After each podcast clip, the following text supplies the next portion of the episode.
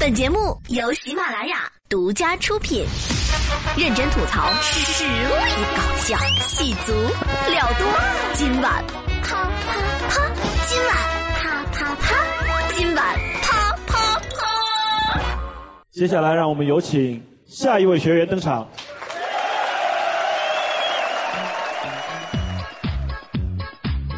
各位小伙伴，大家好，欢迎收听今晚啪啪啪，收听五分钟，啪啪两小时，我是无耻老贼 T 博士。最近呢，我在网上看到了一条新闻，说山东有一对将近七十岁的老夫老妻，通过自然怀孕的方式生下了一个健康的女婴。当时呢，就把我吓尿了。真的这么厉害？真的这么厉害？刚开始呢，我觉得那个老大妈特别屌，但是后来呢，我仔细一想，最屌的应该是那个老大爷，都已经七十岁了还能啊，对吧？牛逼啊！这个人有操作的呀。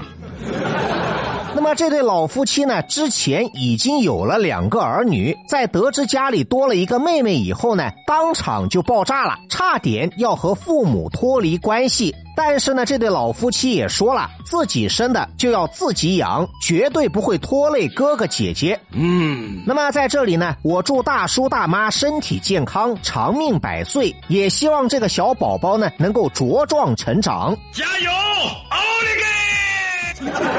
同时呢，也想请大家来讨论一个互动话题：假如你突然间多了一个弟弟妹妹，你最担心的是什么？欢迎在评论区留下你的神回复。接下来马上进入新闻实验室，关注一下发生在我们身边的奇葩新闻。Lady Go！有句俗话叫做“病急乱投医”，有些人身体不舒服，懒得上医院治病，而是相信网上一些所谓的偏方。比如说呢，有一回我就看到有人在网上说，多吃辣椒和巧克力可以增强男性的性功能，防止早泄。在这里呢，我要很负责任的告诉大家，这是骗人的，根本就没有这回事。哎，你们呢也别管我是怎么知道的啊，这个不重要。说到偏方呢，最近就有这么一条新闻。话说福建漳州有一家餐厅，由于液化气泄漏发生爆炸，造成一名男子身体被严重烧伤。在被送到医院之前，这位老兄的家属呢，先给他做了一个紧急治疗，给他的全身裹上了一层面粉。据说呢，是因为当地有一个偏方，说面粉可以治疗烧伤。我少读书，你不要骗我。可是万万没想到，这么做的结果呢，反而加重了病人的伤势，给医生呢添了不少的麻烦。医生说，这么做不但对病人没有任何的帮助，反而会引起伤口感染，对皮肤造成不可修复的损伤。我当了这么多年的医生，还从来没有听说过面粉可以治疗烧伤。你们是想把它做成烤面筋吗？真正的烤面筋可得劲了。这条新闻呢，告诉我们一个道理：这个偏方很有可能是从广东传到福建的。要吃饭的嘛，要吃饭的嘛。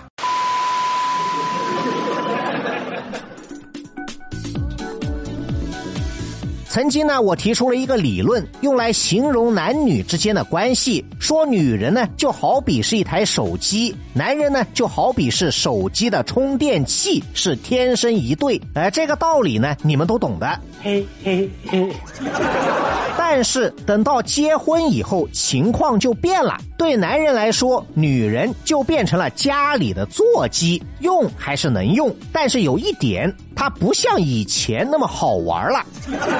这个时候呢，各位女同胞就千万要注意，看好你的男人，要小心他在外面给别的手机充电。万不得已的时候呢，就只能拔掉他的插头。老婆，我乖不乖呀？我来了，你当然乖啊。比如说，最近呢就有这么一条非常有趣的新闻。事情呢发生在江苏南京，有一位市民报警，他说自己家的车明明停在车库里，哪里都没去，却收到了一条信息，说他的车开进了一家商场的停车场。于是呢，他怀疑自己的车被别人套牌了。警察叔叔赶到了那家停车场，找到了那辆套牌车。没过多久呢，就抓到了套牌车的车主。据了解呢，这名套牌车的车主是一个妻管严，他们家的车牌和他老婆的手机是绑定的，不管把车开到什么地方，他老婆呢都会收到消息，这让他觉得很不自由，很不尊重人，很没意思，你知道吗？于是呢，他灵机一动，才想出了这个伪造车牌的馊主意。没想到被真正的车主给举报了。那么，根据相关的法律，这位老兄呢将面临罚款三千、扣十二分，外加十五天行政拘留的超级豪华套餐。没必要吧，兄弟。那么，至于他为什么要冒这么大的风险开车出门，据他自己说，是为了找兄弟打牌。至于你们信不信，我反正信了。我们一般只会用两个字来形容这种人：赌怪。生活虐我千百遍，我待生活如初恋。给生活发几条尬死人不偿命的朋友圈。下面马上进入到今天的生活大爆炸环节，瞬间爆炸。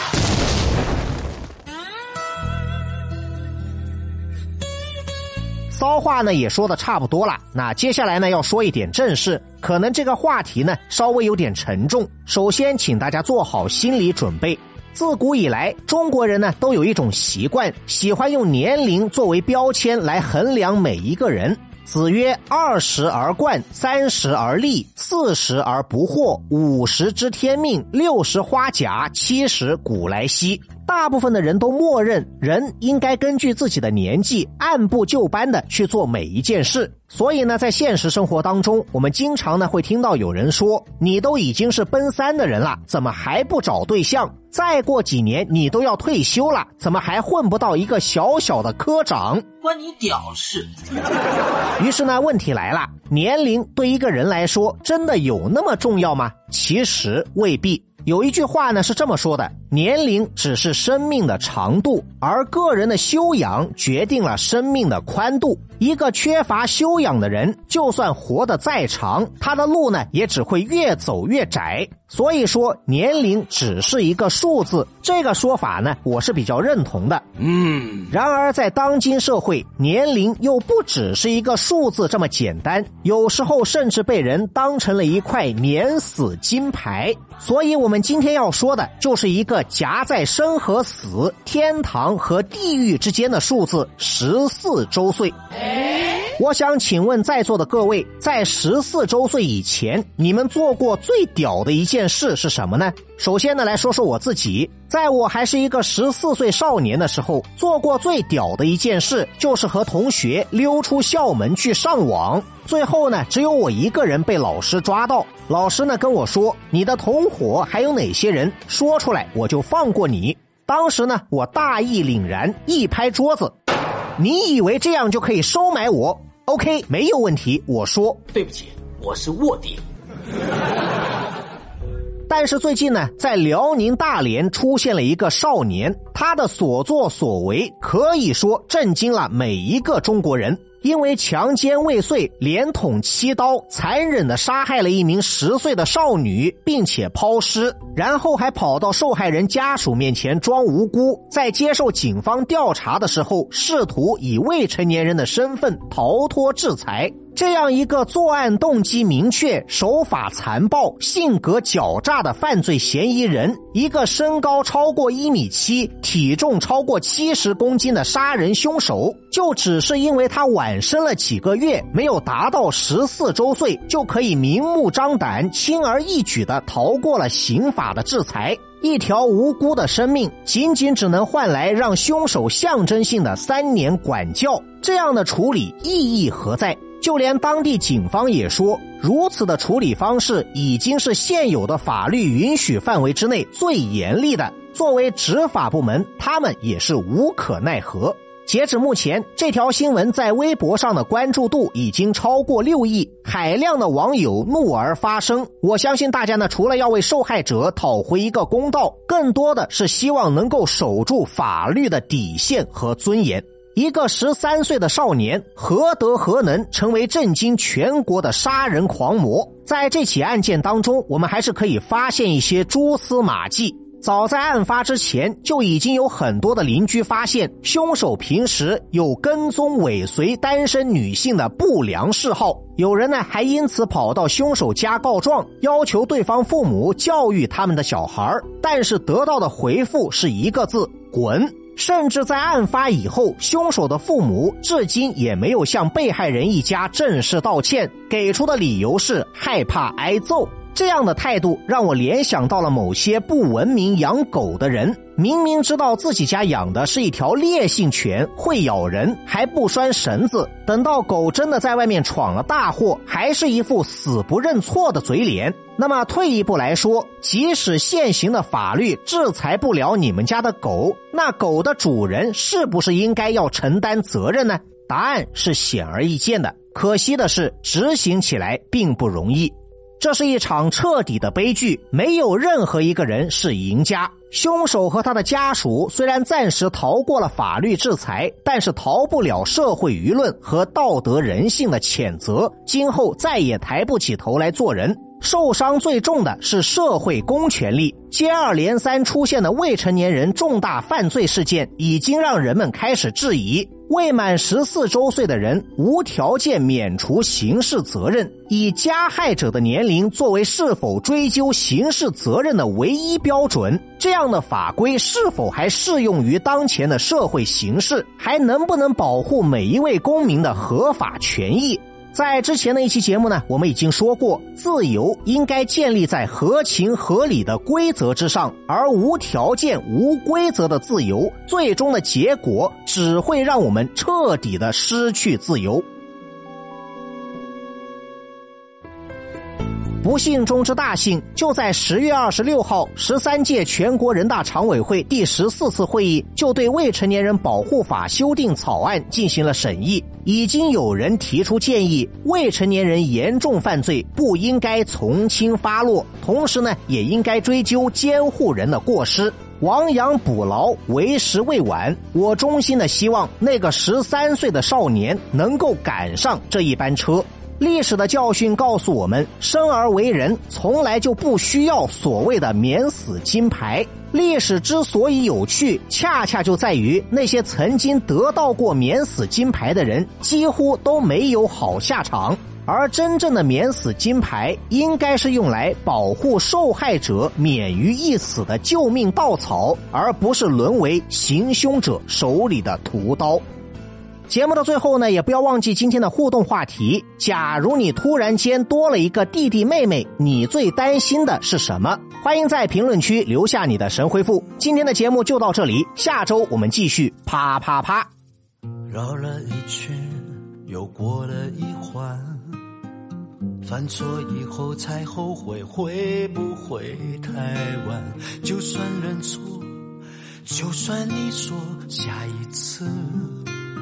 我不敢失去容易，哦，回头真难？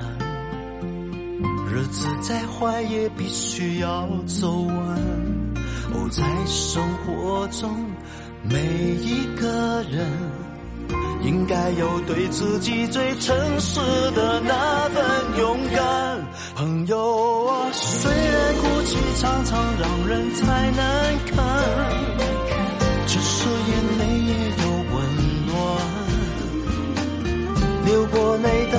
才能慢慢成长，有伤心才会懂得有心欢。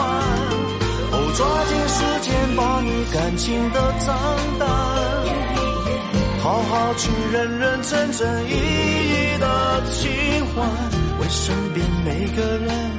请不要再怠慢，让爱火一再点燃。从今我不想再听你说，下一次我不敢。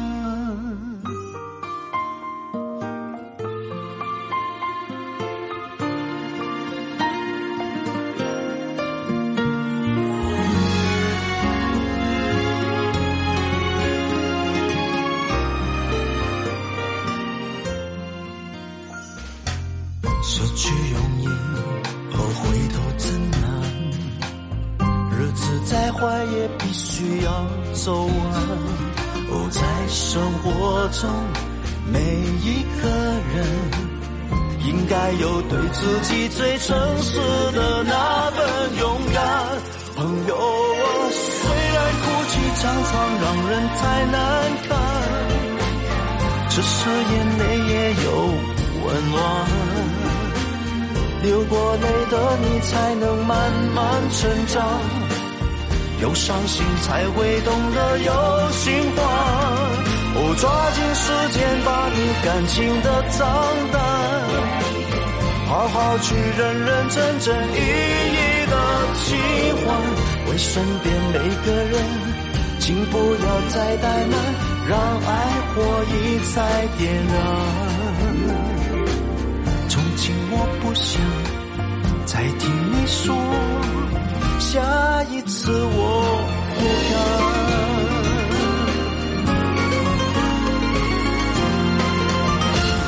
哦，抓紧时间把你感情的账单，好好去认认真真、一一的清还。为身边每个人。请不要再怠慢，让爱火一再点燃。今我不想再听你说，下一次我不敢。